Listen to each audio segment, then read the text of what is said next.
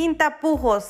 Te saluda tu coach y mentor Rosario Renderos. Y como este podcast se llama, hoy le vamos a hacer honor a su nombre y hablar, como diría mi querida Guadalupe Castro, un saludo, espero esté escuchando el podcast. A mí, hábleme al Chile. Una de las cosas que raramente entendemos o hablamos en un emprendimiento es la importancia de mantenerte educándote y el desarrollo personal. Una de las razones por la cual muchos emprendedores se quedan a medio camino o no culminan a ese éxito que les espera porque está ahí, esperando por ellos es simplemente porque no hacemos esa parte de inversión que muchos no te van a decir cuando tú empiezas a emprender. Así es que agarra lápiz y papel en este momento porque si eres emprendedor, si quieres emprender, estos tips te ayudarán. Además, aunque no seas un emprendedor, esto te ayudará a mejorar tu vida por completo, ya que cuando ingresas al mundo del desarrollo personal, no solo te desarrollas en un negocio, sino que en la familia, en tus finanzas y muchas áreas más. Vamos a iniciar. Número uno, una de las razones por la que falla el emprendedor es no tener un coach. Muchas veces nos confiamos de pensar o imaginar que ya lo sabemos todo, especialmente si eres un coach emprendiendo en esa área. Muchas veces decimos, bueno, yo soy coach, ¿qué me puede ayudar un coach? Todos los coaches, todos los terapeutas, todos los psicólogos mejores, escucha bien, los mejores tienen sus propios coaches, mentores, psicólogos y terapeutas. ¿Por qué?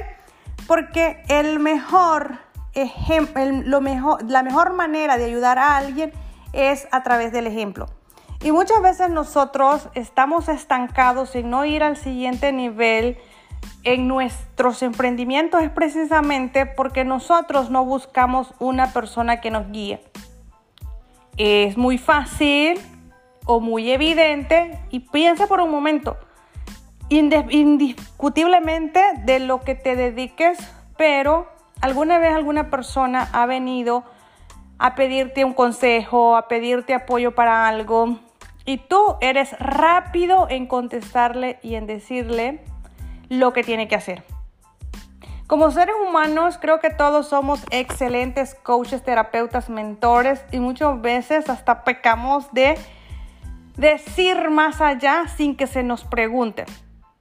Pero muy raramente nos convertimos en nuestros propios coaches, en nuestros propios mentores de ir y hacer introspección.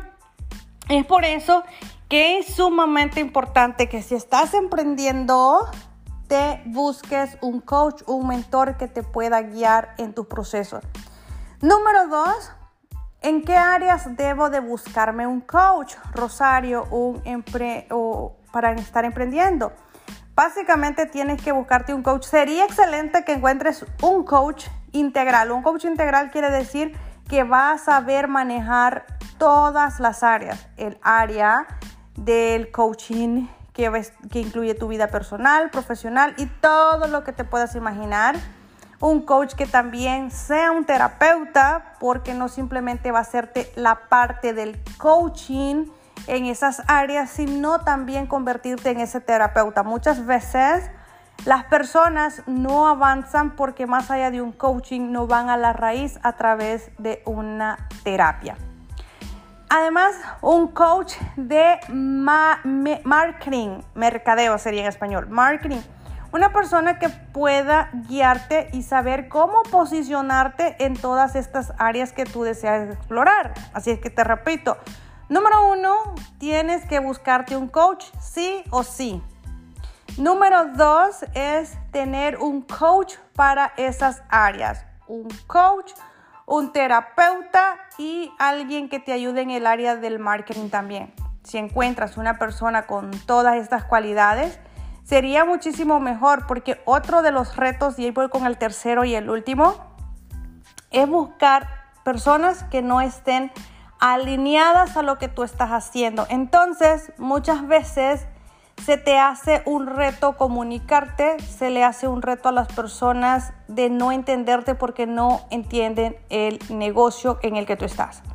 Te voy a dar un ejemplo. Muchas veces vemos una infinidad de, um, de managers, community managers de social media. Eh, managers que se dedican a apoyarte con redes sociales. ¿okay? Y muchas veces su expertise, su experiencia, su especialidad es en ayudar abogados, es en ayudar médicos, es en ayudar a de casa, es en ayudar a limpieza.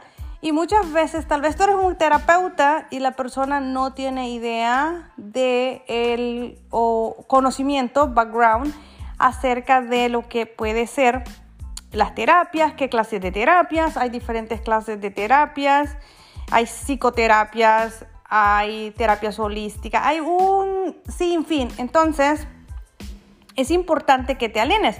Recientemente yo estaba dándole coaching a alguien donde encontramos que una de las razones donde esta persona se había estancado es precisamente porque en el área de marketing no tenía una persona que la pudiera apoyar en la rama que ella estaba haciendo. Nadie se lo comprendía lo que ella quería transmitir.